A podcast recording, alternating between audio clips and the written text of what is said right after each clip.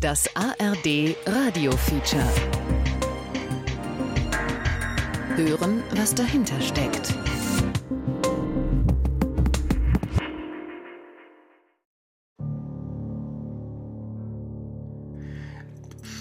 It was like sometimes beautiful. You can't find this word. I can't.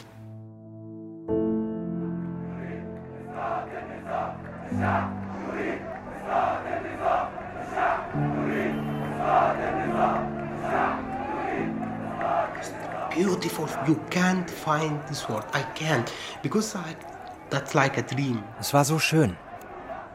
Es lässt sich gar nicht in Worte fassen. People the same. Es war, uh, als würden wir träumen. Doctors, lawyer, with Arbeiter, with at the same level. Alle waren auf dem Tag hier. Everybody. Ärzte, Anwälte, Arbeiter, Bauern. Es machte keinen Unterschied. All of us talking about, about, about, about, about. Ich dachte, das hier, das ist genau das, was ich will. Exactly. Es war Utopia. Utopia.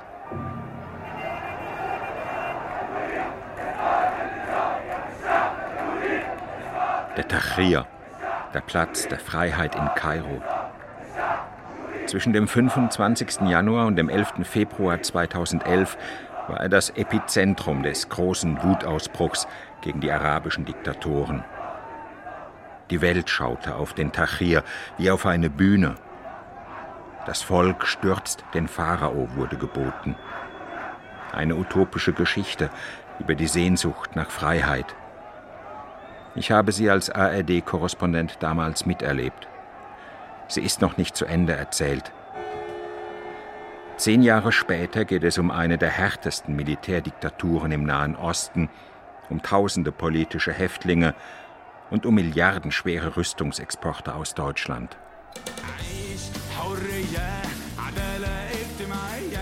Ägypten unter El-Sisi. Ein Feature über die zerschlagene Revolution. Von Martin Durm.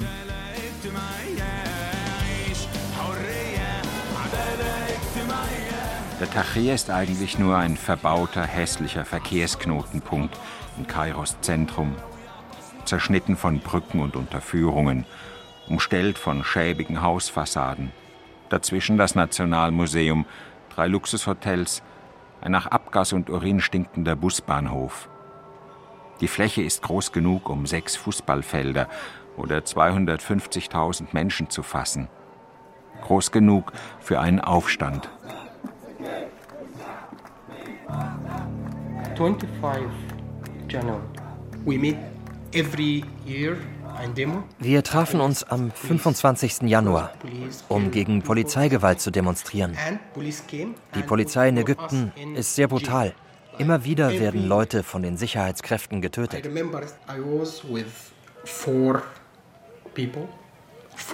Am 25. Januar 2011 traf ich mich also mit vier Freunden in einer schmalen Straße.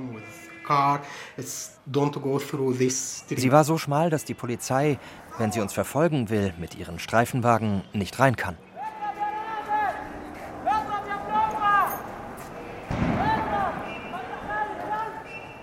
Die Zeit, die gegen die Machthaber arbeitet, wartet bisweilen auf den einen revolutionären Moment.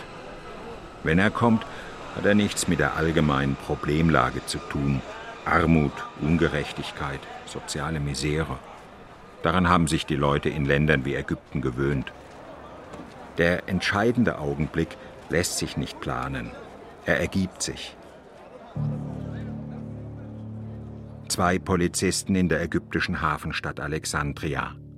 Sie zerren den 28-jährigen Apotheker und Blogger Khalid Said aus einem Kaffeehaus und prügeln ihn tot.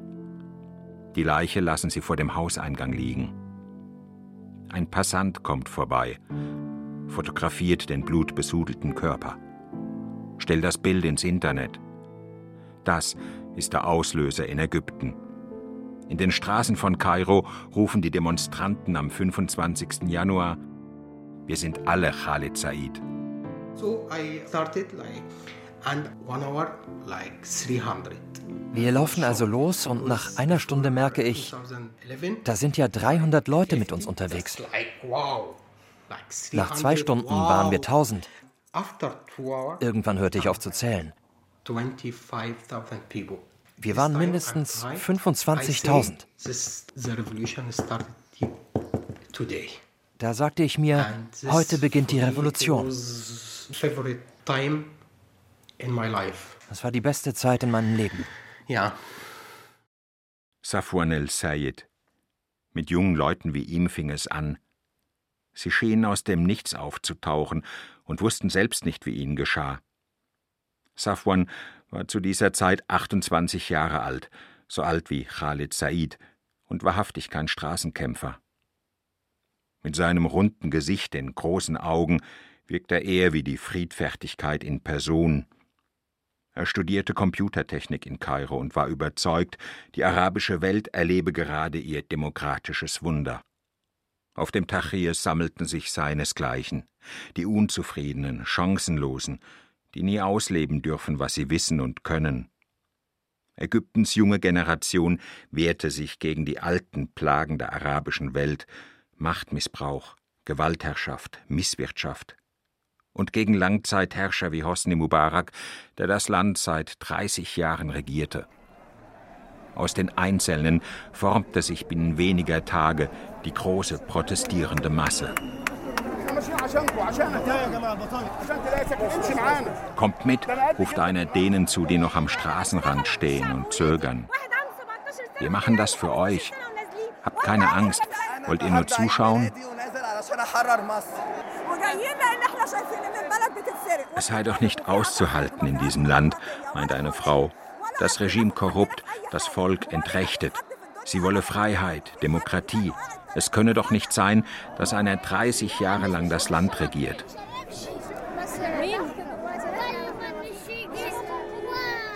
Eine politische Agenda hatten sie nicht. Religion, Parteien, Ideologien schienen auf dem Tahrir keine Rolle zu spielen. Was haben wir zu verlieren? Wir haben doch nichts mehr. Keine Jobs, kein Einkommen, nichts. Wir müssen jetzt um unser Leben kämpfen. So wie ihr das in Europa gemacht habt. Ihr habt doch auch für eure Freiheit gekämpft. Wir haben das Recht, das Gleiche zu tun. Wir werden dafür einen Preis zahlen. Wir sind dazu bereit. Wir wollen einfach genug zu essen haben, zur Arbeit gehen, sicher nach Hause gehen können. Wir wollen das, was sie in Amerika wollen, in Indien, in Deutschland. Dass unsere Kinder auf einem sauberen Kopfkissen schlafen, in einem sauberen Bett.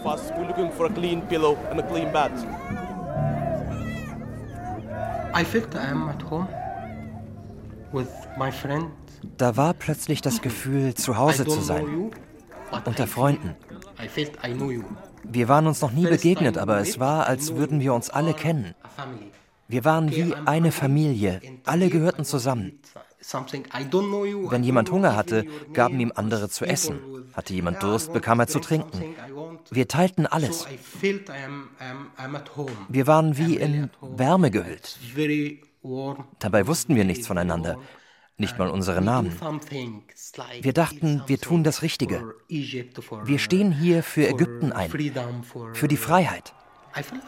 Ich fühlte mich zu Hause.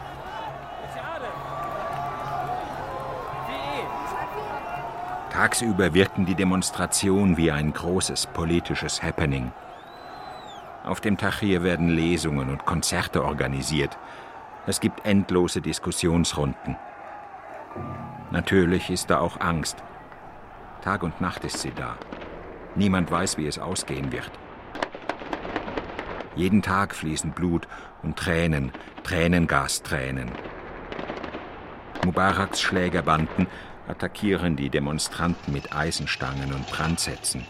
Scharfschützen nehmen den Platz ins Visier. Mehr als 800 Menschen sterben während der Revolution. Tausende werden verletzt.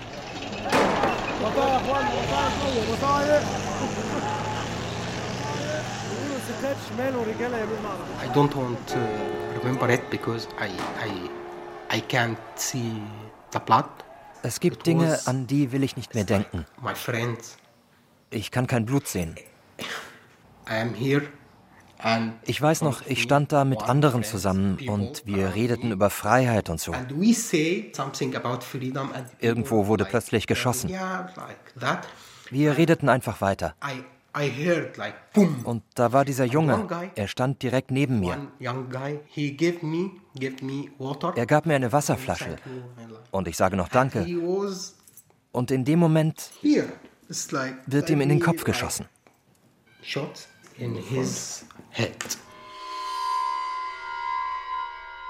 Wir hatten uns damals zusammen mit anderen ausländischen Korrespondenten im Ramses Hotel einquartiert und im zehnten Stock ein Zimmer gemietet. Das Ramses, ein braun gestrichener Hochhausklotz, liegt direkt am Tahrir. Vom offenen Fenster aus sahen wir, wie Panzer auffahren und die Nilbrücken und die Zufahrtsstraßen blockieren. Tagelang hören wir nur Kampfgebrüll, Explosionen. Manche Bilder werde ich nicht mehr vergessen. Der in Flammen stehende Mann, der sich im Kreis dreht, ein paar Meter rennt, zusammenbricht und verbrennt. Oder der leblose Körper auf einer Verkehrsinsel. Zwei Totschläger packen ihn an den Füßen und schleppen ihn weg wie ein Stück Vieh. Das epochale arabische Drama hat hier seinen Anfang genommen. Bis heute setzt es sich fort, nimmt immer schlimmere Ausmaße an, in Syrien, Libyen, Jemen, auch in Ägypten. Aber das haben wir in den Revolutionstagen nicht gesehen. Die Demonstranten und auch wir, die Berichterstatter, wurden mitgerissen von der grausamen Anziehungskraft der Revolution findet nicht Ruhe. Heute Morgen sind Steine geflogen. Gegner und Anhänger des ägyptischen Präsidenten sind heftig aneinandergeraten. Unser 1Live-Reporter Martin Dom ist in Kairo. Die Verbindung ist leider sehr schlecht. Martin, es wird gerade geschossen bei dir. Ist das richtig? Ja, das ist so. Während bei euch die letzten Takte Musik gerade ausgespielt wurden, hat es hier wieder eine Reihe von Schüssen gegeben. Ich kann im Moment nicht orten, wo das Feuer herkommt und wer dafür verantwortlich ist. Aber inzwischen sind diese Oppositionellen auf dem Midani Tahrir wieder viel mehr geworden. In den letzten 40, 50 Minuten sind das wieder Tausende, Zehntausende, die allen Drohungen der Lebensgefahr, die es hier gibt, zum Trotz auf diesen Platz gezogen sind. Ich bin hier in einem Hotel untergebracht mit BBC, CNN, ARD. Die ganze Welt schaut im Moment auf den Midani Tahrir. Man wird versuchen, uns hier aus diesem Hotel zu entfernen. Das ist uns schon signalisiert worden. Das ist jetzt Maschinengewehrfeuer, das Sie hier hören. Sicherlich abgefeuert von Kampfpanzern. Ja, gut, ich bin gerade einen Moment in Deckung gegangen. Unten in der Lobby des Hotels sind jetzt Geheimdienstleute und es gibt angeblich die Anweisung, dass wir hier raus sollen, denn dieses Regime will natürlich nicht, dass diese Bilder hier noch tagelang gezeigt werden. Es ist aber gar keine Frage, dass die Oppositionsbewegung, die Demokratiebewegung hier stehen bleibt. Wir weichen nicht, mhm. sagen sie. Ich habe heute Nacht mit einem gesprochen, der hat gesagt, wenn es sein muss, wir sind bereit hier zu sterben, denn sie wissen, die arabische Welt schaut auf diesen Platz in diesen Stunden. Es geht hier um das Überleben von Freiheit und Demokratie und einer Bewegung, die dafür aufgestanden ist. Es war ein Privileg, das zu erleben. Nie zuvor und nie mehr danach hatte ich eine so klare Vorstellung von dem, was es bedeutet, für Freiheit zu kämpfen. Die da unten machten es vor, 18 Tage lang.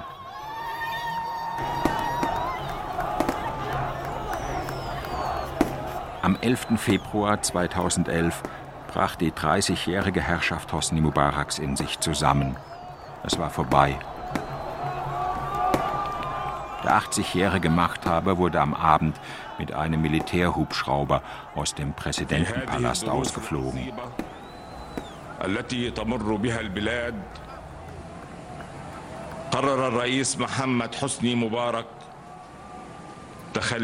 Feldmarschall Soleiman gab den Rücktritt bekannt. Was er nicht sagte, den Generälen kam der Sturz des greisen Autokraten gelegen. Mubarak hatte zuletzt den Unmut der Armee auf sich gezogen, weil er eine dynastische Nachfolge plante. Sein Sohn Gamal sollte nach ihm das Präsidentenamt übernehmen. Nur Gamal war Geschäftsmann, kein Militär. Aus Sicht der Generäle war das eine schwer verkraftbare Provokation. Sollte es gelingen, den Volkszorn allein auf Mubarak zu lenken, bliebe ihnen vieles erspart. Und es gelang. Im Chaos des 11. Februar konnte sich das Militär als stabilisierende Ordnungsmacht präsentieren. Alternativen waren nicht in Sicht. Und die Demonstranten waren davon überzeugt, sie allein hätten Mubarak gestürzt. Die Macht, glaubten sie, läge nun auf der Straße und warte nur darauf, von den richtigen Leuten aufgehoben zu werden. As a person who's been through 2011, I think uh, there was a lot of optimism, there was a lot of hope, and there were lots of sacrifices too that the Egyptian people made. Als jemand, der das 2011 alles mitgemacht hat, weiß ich, da war so viel Optimismus, so viel Hoffnung. Es wurden so viele Opfer gebracht, 800 Tote während der Revolution und Hunderte in den Jahren danach. There is also the sense that uh, the Egyptian people did not fail my own expectation as a person. Allein schon deswegen kann ich nicht sagen, die Leute, die damals auf die Straße gingen, haben versagt. Uh, ich glaube immer noch an Demokratie und an Menschenrechte. Uh, Das Scheitern oder sagen wir der Rückschlag des arabischen Frühlings lässt ja viele in Europa daran zweifeln, dass dieser Teil der Welt überhaupt zur Demokratie fähig ist. Aber das ist kurzsichtig. Wir haben dazugelernt. Wir haben gelernt, dass es nicht reicht, einen Einzelnen wie Mubarak zu stürzen. Es wird künftig darum gehen, das ganze System zu verändern, von Grund auf neue Institutionen aufzubauen. So that's the thing. Khaled Daoud. Er ist einer der prominentesten Aktivisten der Demokratiebewegung am Nil.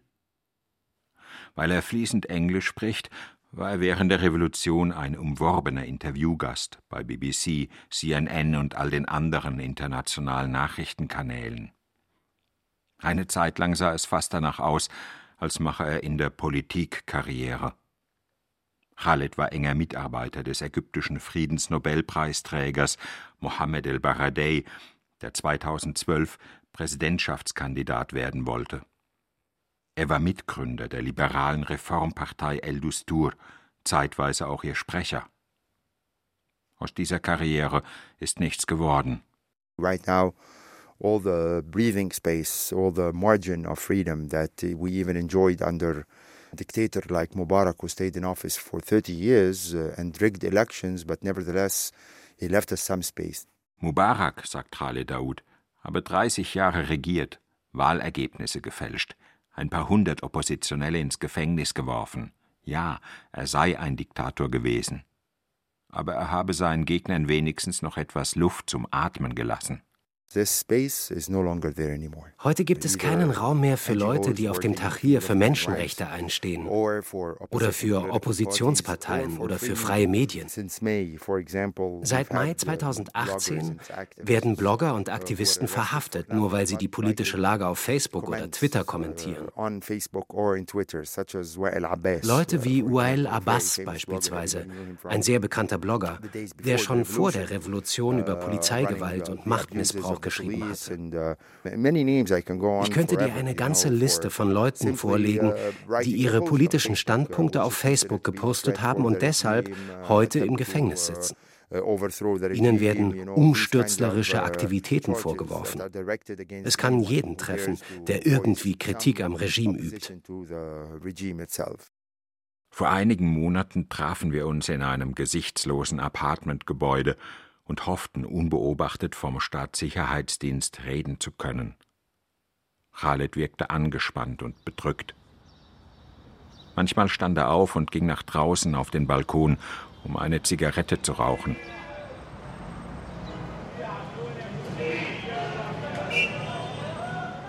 Das Apartment war nur einen Steinwurf entfernt vom Tahrir. Unten auf den Straßen das übliche Bild der ägyptischen Hauptstadt, zirkulierendes Menschengewimmel, Megastau, der an- und abschwellende Lärm einer im Smog erstickenden 20 Millionen Stadt. Als wäre hier nie etwas geschehen. Aber das war die Oberfläche. Khaled sei etwas anderes. Die Leute haben Angst. Sie müssen ständig uh, damit rechnen, selbst wegen irgendwelcher Nichtigkeiten verhaftet zu werden, für irgendetwas, das sie mal gesagt haben. Die Opposition ist im Gefängnis. Die Medien sind gleichgeschaltet. Die sozialen Netzwerke, die wir unter Mubarak noch nutzen konnten, werden jetzt unter Sisi total überwacht. Die Kontrolle geht so weit, dass du auch wegen geringster Anlässe verhaftet werden kannst. Das setzt die Menschen extrem unter Druck. Wir haben uns seit langer Zeit nicht mehr gesehen. Khaled ist grau geworden, die Wangenknochen treten hervor. Die Jahre haben an ihm gezehrt. Mitte der 1990er hatten wir uns in Kairo kennengelernt. Khaled arbeitete damals als ägyptische Ortskraft für westliche Nachrichtenagenturen. Ein junger, ehrgeiziger Journalist, der sich von Mubaraks Unterdrückungsapparat nicht einschüchtern ließ. Er war eine Ausnahmeerscheinung in der trostlosen, machthörigen Medienlandschaft am Nil, einer, der wissen wollte, was in seiner Heimat geschah. Einmal waren wir zusammen in Oberägypten. Die Armee jagte mutmaßliche Islamisten in einem Dorf nahe Asjud. Zur Mittagszeit hatten sie vier junge Männer zur Strecke gebracht. Ihre Leichen wurden kopfüber an die Zähne eines Schaufelbaggers gehängt und durchs Dorf gefahren. Es war abscheulich. Aber man konnte zu Mubaraks Zeiten zumindest über solche Gewaltexzesse berichten, Kritik daran üben, mit den Angehörigen reden. Heute, unter Ägyptens amtierenden Präsidenten Abdel Fattah el-Sisi, ist das undenkbar. Uh, uh, uh, Die Menschenrechtslage hat sich in Ägypten dramatisch verschlechtert, seitdem Präsident Sisi im Juli 2013 an die Macht gekommen ist. Wir hatten als demokratische Kräfte nach der Revolution gehofft, dass wir ein offenes politisches System bekommen dass der Staatschef gegenüber der Bevölkerung rechenschaftspflichtig ist, dass die Beschlüsse der Regierung im Parlament diskutiert und hinterfragt werden können, dass wir freie Medien haben und keine Angst vor Willkür und Repression.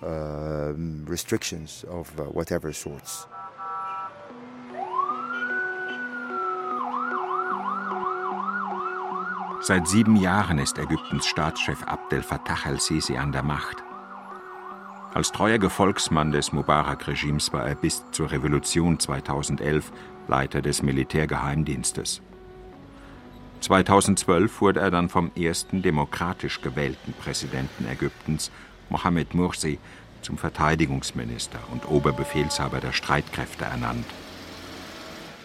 Muslimbruder durch und durch, wollte Mursi die Gesellschaft konsequent islamisieren. Dafür brauchte er die Loyalität des Militärs, das die Islamisierung Ägyptens absichern sollte. Ein knappes Jahr lang stand Sisi dem Muslimbruder zur Seite. Dann stürzte er ihn. Bei dem Militärputsch im Juli 2013 kamen Hunderte ums Leben, Tausende wurden verhaftet. Anfangs, sagt Khalid, traf es nur die Islamisten. Heute trifft es jeden, der gegen Sisi opponiert.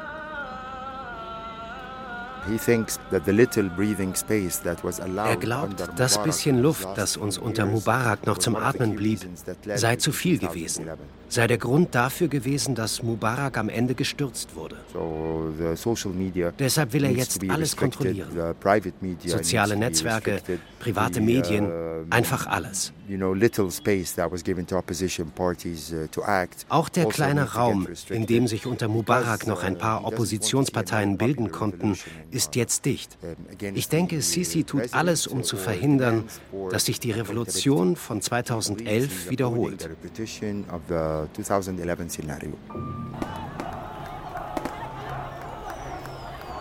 7. Februar 2011. Ich stehe auf dem Tahrir inmitten tausender Demonstranten. Der Boden ist übersät mit ausgeglühten Brandsätzen, Steinen und Scherben. Eine unwirkliche, helle Stimmung liegt über dem Platz. Es wird nicht mehr geschossen. So wie es aussieht, hat die Demokratiebewegung in Ägypten diesen zähen und blutigen Kampf für sich entschieden. Über die Nilbrücken und aus den Seitenstraßen strömen sie, ein Menschenstrom, ein Menschenmeer hat sich hier gebildet auf dem Midani Tahrir. Es wird die ägyptische Nationalhymne gesungen. Dieser Albtraum, das ist weg, wie ein Spuk, wie ein Fluch. Urplötzlich wissen sie, dass sie gewonnen haben. Die Armee, jetzt ist diese Armee eindeutig, ganz eindeutig auf Seiten der Oppositionsbewegung. Selten lag ich mit einer Live-Reportage derart daneben. Im Nachhinein zeigte sich, es war alles ganz anders. Mubarak war weg, aber die Generäle waren geblieben. Ihre Macht, ihre Privilegien waren gesichert. Als wir über die Nilbrücke kamen, standen Offiziere und Soldaten spaliert. Wir wurden von den Armeesoldaten mit Handschlag begrüßt. Danach dann die Ordnungskräfte der Demonstranten. Es sind die Bärtigen der Muslimbrüder hier, ja, aber das ist nur eine Randerscheinung. Dass ich unter all den Korrespondenten und Nahostexperten nicht der Einzige war, der den Einfluss des Militärs übersah, tröstet nur mäßig. Vielleicht wollte ich es auch nicht sehen, weil es dem eigenen journalistischen Wunschdenken widersprach. In meiner Wahrnehmung hatte sich die Welt während der 18-tägigen Kämpfe in Gut und Böse gespalten. Alles schien einfach und eindeutig. Widersprüche hatten sich aufgelöst, Zweifel waren verschwunden. Auf der einen Seite waren Menschen, die für Würde und Freiheit einstanden, auf der anderen die Diktatur, die mit mörderischer Gewalt über sie herfiel. Diese Revolution, dachte ich, durfte nicht scheitern.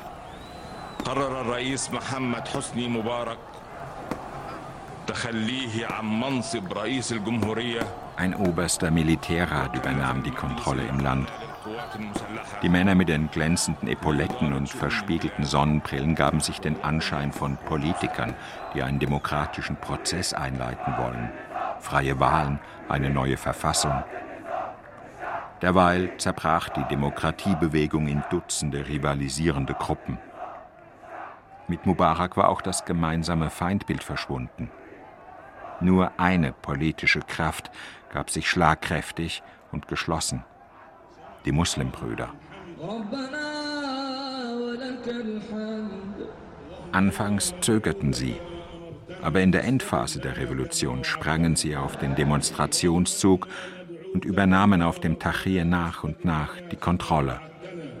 Schon eine Woche nach dem Sturz Mubaraks kam es auf dem Platz zur ersten großen Machtdemonstration der Islamisten. Der radikale Prediger Sheikh Yusuf el-Karadawi war zum Freitagsgebet von Katar nach Kairo gereist. Ägypten, sagte der Eiferer, müsse ein islamischer Staat werden, die Scharia sei besser als jede Verfassung. Der oberste Militärrat schien sich auch diesmal passiv zu verhalten. Monatelang ließ er die Muslimbrüder gewähren, aber nur scheinbar. Gilles Keppel, französischer Orientalist und im Nahen Osten so gut vernetzt wie kaum ein anderer seiner Zunft, war Ende 2011 bei einem Abendessen im ägyptischen Generalstab zu Gast. Die Stimmung war entspannt, schreibt Keppel. Ein Mitglied des obersten Militärrats erklärte den Anwesenden die Strategie. Sie bestand darin, der Muslimbruderschaft die Siege bei den Wahlen zu überlassen.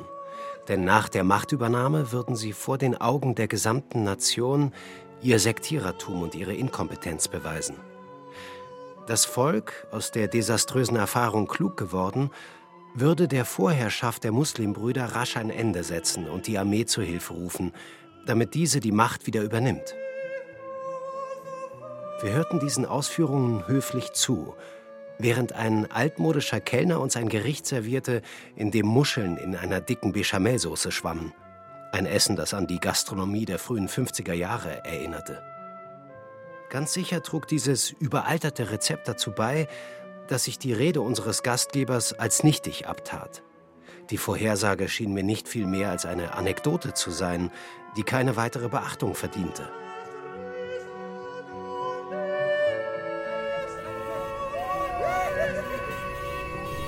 Aber genau so ist es gekommen. Im Juni 2012 gewann Mohammed Mursi, der Kandidat der Muslimbrüder, die Präsidentschaftswahlen am Nil. Ein Chaosjahr später, in dem er versuchte, das Land zu islamisieren, war Ägypten wirtschaftlich ruiniert. Die Währung zerfiel. Trinkwasser, Reis und Benzin wurden knapp. Nach tagelangen Massenprotesten beendete das Militär die kurze Herrschaft der Islamisten. Tausende Ägypter haben an diesem sogenannten Freitag der Würde gegen den islamistischen Präsidenten Mohamed Morsi protestiert. Die Menge skandierte immer wieder Dieb, Dieb, Dieb und forderte den Abgang Morsis und der Muslimbrüder. Präsident Morsi landete im Gefängnis. General Sisi kam an die Macht. Das Militär, schrieben danach viele Ägypten-Experten, habe mit seinem ökonomischen Potenzial die Krise gezielt inszeniert um am Ende als Retter der Nation aufzutreten. Vielleicht war es so, vielleicht war einiges anders. Tatsache ist, der arabische Frühling hat in Ägypten eine florierende Militärdiktatur hervorgebracht. Uh, Wir zahlen einen uh, hohen Preis. Wir sehen uns immer noch als eine Kraft, die für eine demokratische Zukunft kämpft. Aber weißt du, wir gehen ein hohes Risiko ein. Da draußen ist nur Chaos. Die Staatsmacht, sagt mein alter Bekannter Khaled Daoud, sehe nur noch loyale Gefolgsleute, die belohnt und Gegner, die bekämpft werden müssen. Freund und Feind bevölkern die Militärdiktatur. 1500 Frauen und Männer wurden Menschenrechtsorganisationen zufolge an unbekannte Orte verschleppt. Ihre Angehörigen wissen oft monatelang nicht, wo man sie festhält. Sehen Sie sie wieder, dann vor Gericht, mit zerschlagenen Gesichtern in einen Metallkäfig gesperrt. Internationale Beobachter schätzen, dass es in Ägypten inzwischen mehr als 60.000 politische Gefangene gibt. Young people, young men, young women have been in and out of jail over the past years for the minimum attempts to express themselves basically. So viele junge Leute, junge Männer, junge Frauen kamen in den letzten Jahren ins Gefängnis, nur weil sie versuchten, ihre Meinung zu äußern.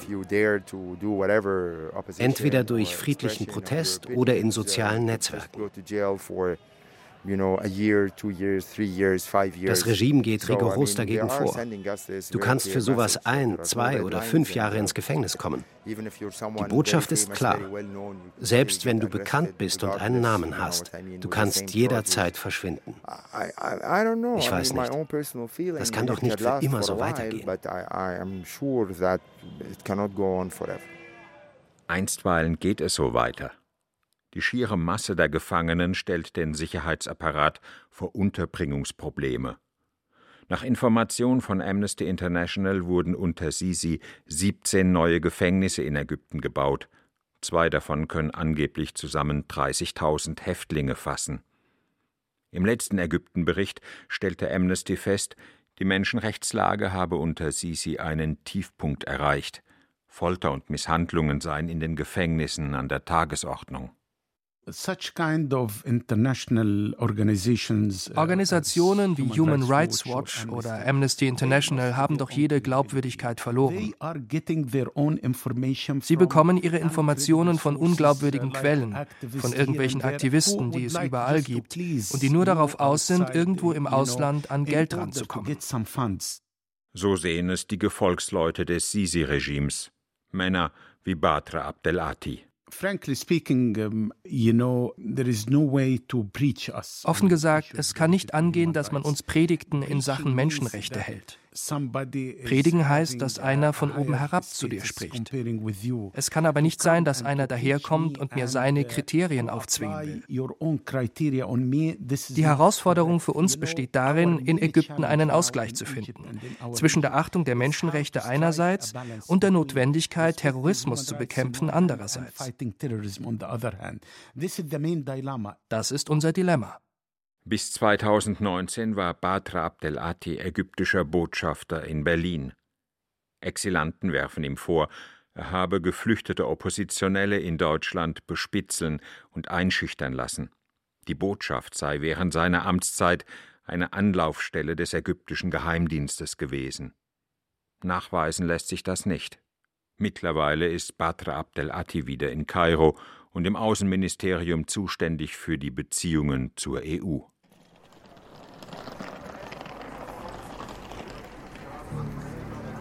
Was lief falsch?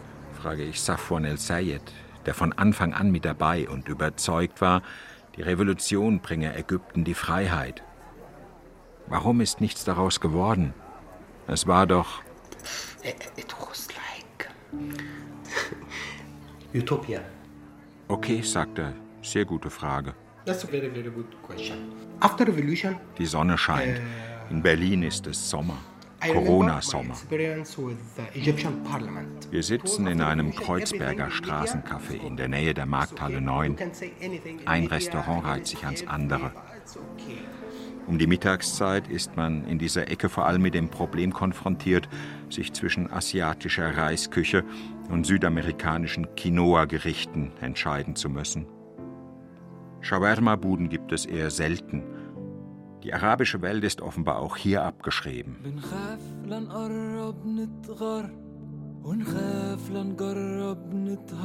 Da sitzt er nun, ein Exilant, weit weg von zu Hause und müht sich ab, für Ägyptens politische Katastrophe eine Erklärung zu finden. Das unfähige Parlament, die zerstrittenen Parteien, das allmächtige Militär. Irgendwann fällt ihm nichts mehr ein. Was geschehen ist, ist geschehen. Es ist auch seine persönliche Katastrophe. Ich habe meine, meine Wohnung äh, verkauft in Alexandria. A little bit, but after then Jetzt geht mir langsam das Geld aus. Ich muss ja Miete zahlen. Aber Geld vom deutschen Staat annehmen, das will ich nicht. Ich will's nicht. Ich will's einfach nicht. Vielleicht, weil ich in Ägypten ein gutes Leben hatte. Ich wollte ja nicht weg. Hier sehe ich all die Flüchtlinge und irgendwie gehöre ich da nicht dazu. Verstehe das nicht falsch. Das hat nichts mit Arroganz zu tun. Aber ich fühle mich nicht als Flüchtling. Ich habe zwei oder drei Universitäten. Ich habe drei Uni-Abschlüsse. Ich will kein Geld vom deutschen Staat. Er besteht darauf, meinen Cappuccino zu zahlen und gibt der Bedienung viel zu viel Trinkgeld.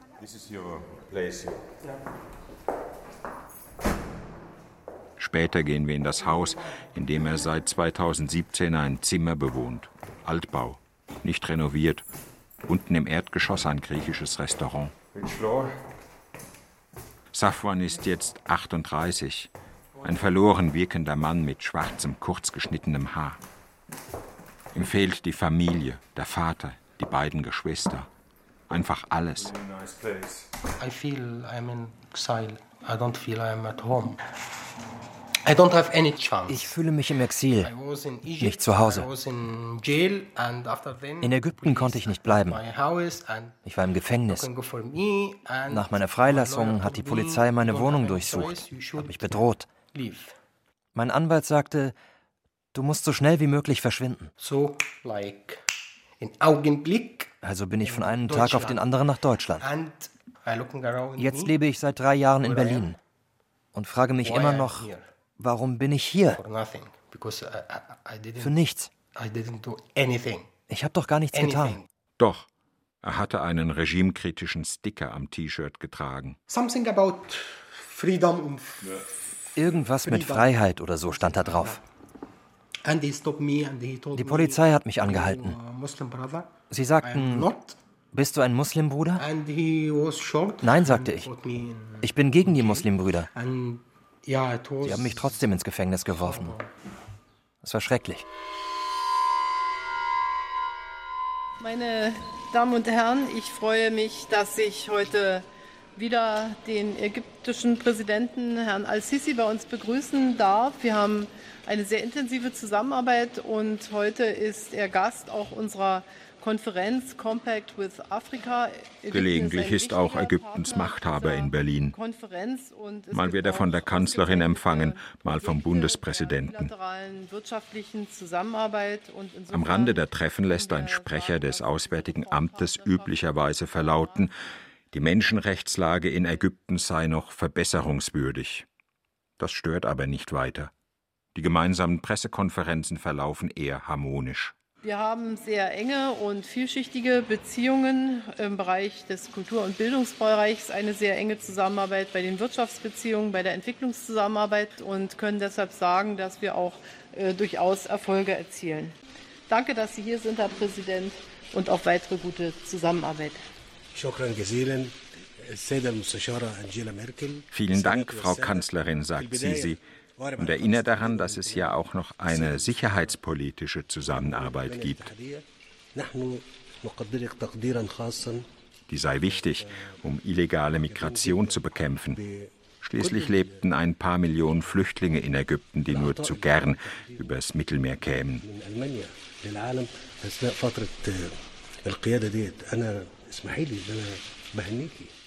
Zu der sehr intensiven Zusammenarbeit mit Ägypten gehört auch das Rüstungsgeschäft.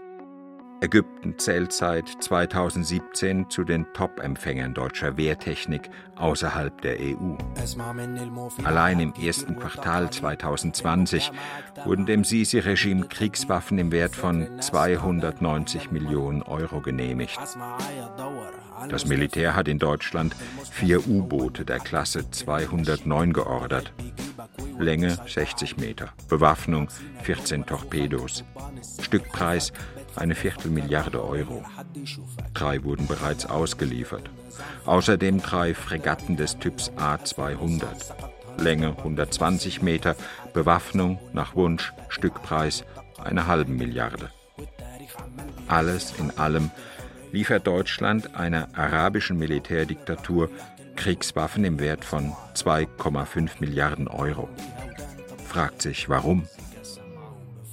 Im Blick auf Ägypten haben wir natürlich eine ganze Reihe von ganz konkreten deutschen Interessen, die wir versuchen auf äh, pragmatisch realistische Art und Weise in Ägypten und in der Region äh, durchzusetzen. Das ist, das ist Jürgen Hart, der außenpolitische Sprecher der CDU-CSU-Bundestagsfraktion.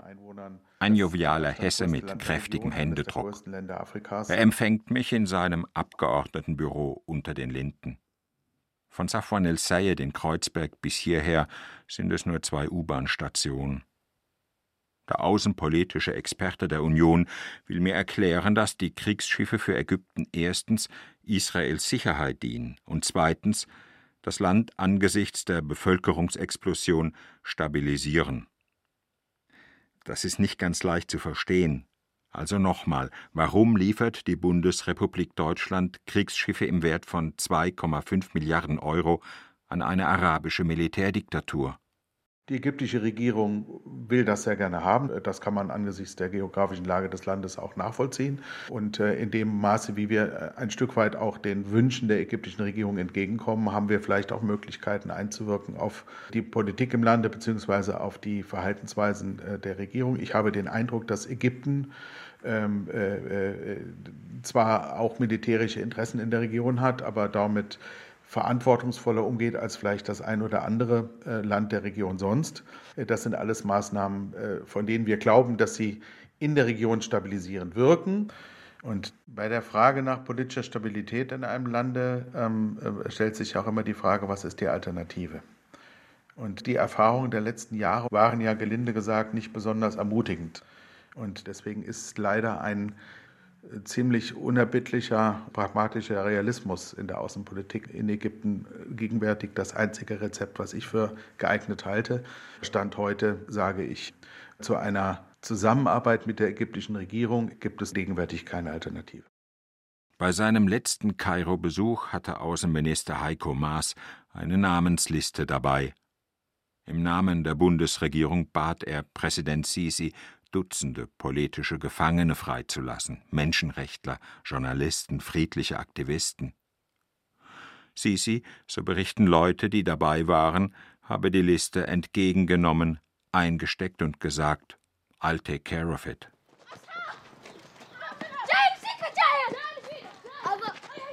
القوات الامن اللي قبضوا عليا كانوا بيضربوني بالعصيان في جسمي كله يعني وقتها مناخيري اتكسرت لان في واحد فيهم ضربني بكعب البندقية في وشي Mich haben sie zuerst zur Polizeistation im Stadtviertel Doki gebracht. Dort wurde ich zwei Stunden lang mit Stöcken geprügelt. Dann schleppten sie mich zur Staatssicherheit. Dort wurde ich mit Elektroschocks gefoltert. Am Hals, den Ohren, am Bauch, den Beinen, überall. Sie haben mir mit einem Gewehrkolben die Nase gebrochen. Ich dachte die ganze Zeit, das überlebst du nicht. Die bringen dich um.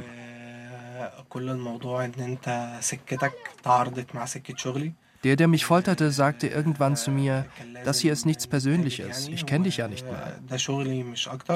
Das Problem ist nur, dass sich hier unsere Wege kreuzen.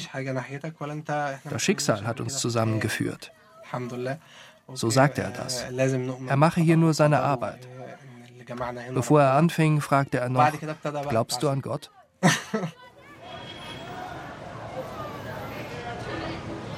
Wir sind wieder in Kairo. Auch diesmal an einem Ort, der nicht genannt werden darf. Der, den ich zum Interview treffe, hat den Hintereingang benutzt. Nennen wir ihn Amr Hayat.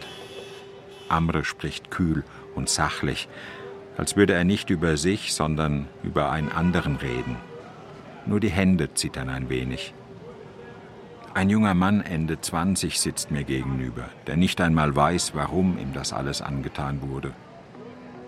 Vielleicht weil er sich nach dem Studium für eine vom Westen unterstützte NGO engagierte? Vielleicht weil er denunziert wurde?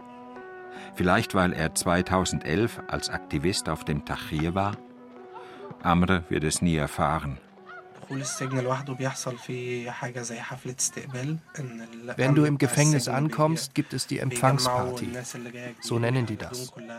Den Neulingen werden zuerst die Haare abrasiert. Sie werden entkleidet.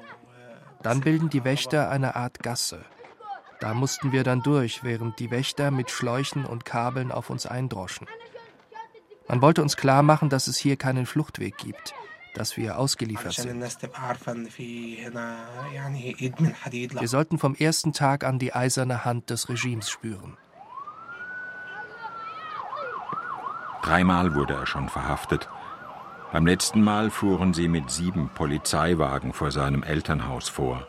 Sie waren maskiert, zerschlugen Türen und Schränke, nahmen mit, was sie kriegen konnten. Geld, Papiere und Computer. Dann banden sie ihm die Hände auf den Rücken und brachten ihn mit verbundenen Augen zur Staatssicherheit.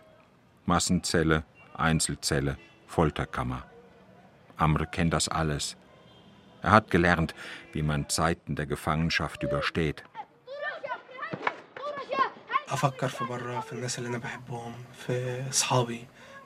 Ich denke dann an alle, die ich liebe, an die, die mir etwas bedeuten.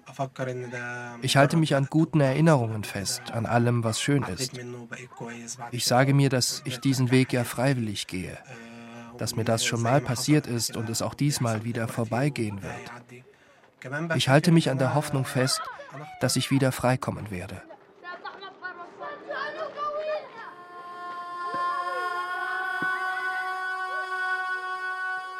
Europa hat aus dem Scheitern des arabischen Frühlings die Konsequenzen gezogen. Die Terroranschläge des IS, die Flüchtlingskrise 2015, das Fiasko in Libyen und im Irak, die Kriege in Syrien und im Jemen – dieses ganze verheerende Chaos der arabischen Welt hat die Europäer dazu gebracht, die Menschenschinderei in Ägyptens Gefängnissen zu übersehen und einen wie Sisi als kleineres Übel zu akzeptieren.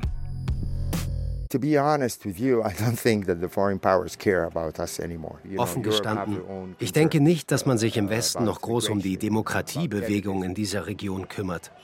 Europa hat seine eigenen Sorgen. Die Migration, die Terrorgefahr, das sind eure Themen. Und jemand wie uh, Sisi ist sehr gut darin, den Europäern klarzumachen, dass Demokratie zurzeit uh, nicht oben auf der Prioritätenliste stehen kann. Uh, Stattdessen sagt er, helft uns, unterstützt unsere Sicherheitskräfte, sonst kommen unsere Probleme zu euch. Sonst landen die Migranten, die jetzt noch bei uns sind, an euren Ufern.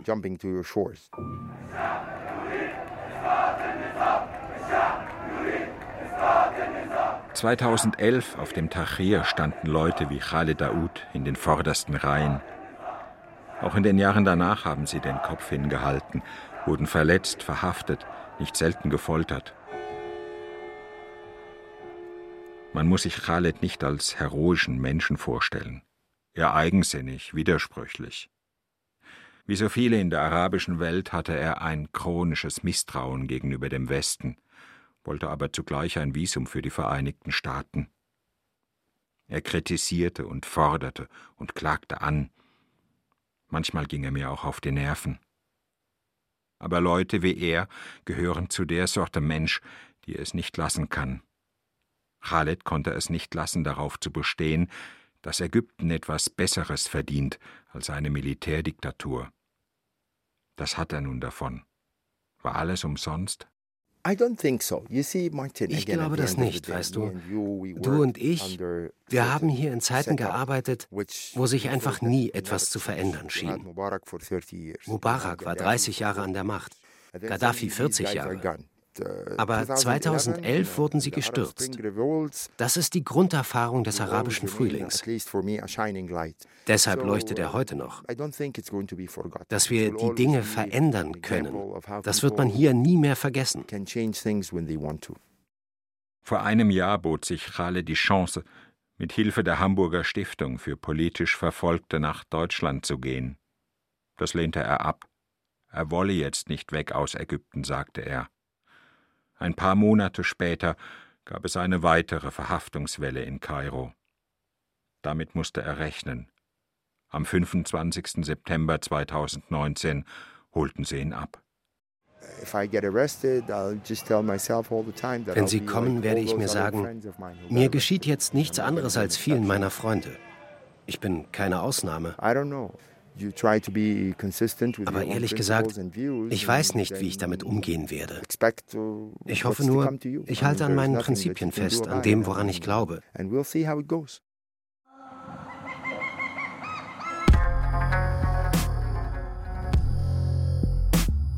Ägypten unter El-Sisi. Ein Feature über die zerschlagene Revolution. Von Martin Durm. بس الوحدة بتموت Es sprachen Martin Durm, Nikolai Brucker, Janik Petri und Stefan Roschi. Ton und Technik Teugun Kirali, Norbert Vossen und Bettina Krohl. Regie Maidon Bada. Redaktion Wolfram Wessels. Nachtrag Khaled Daoud ist seit über einem Jahr in Kairos Tora-Gefängnis inhaftiert. Ihm wird, wie in solchen Fällen üblich, Unterstützung einer terroristischen Organisation vorgeworfen. Die Untersuchungshaft wird alle 15 Tage verlängert. Botschafter Badr Abdel Atti, Sisis Mann in Berlin, wurde Anfang Oktober mit dem Verdienstkreuz der Bundesrepublik Deutschland ausgezeichnet. وكل 45 يوم بنزل عند قاضي وتكون نفس النتيجة Produktion Südwestrundfunk für das ARD Radio Feature 2020.